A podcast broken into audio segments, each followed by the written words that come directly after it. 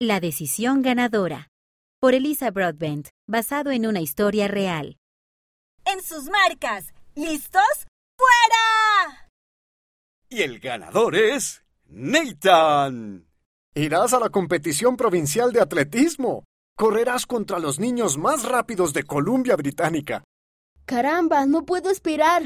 Más tarde esa semana, tu entrenador acaba de enviar el calendario de la competición. Oh, no, es un domingo. ¿Debería ir? ¿Qué pasa si esta es mi única oportunidad?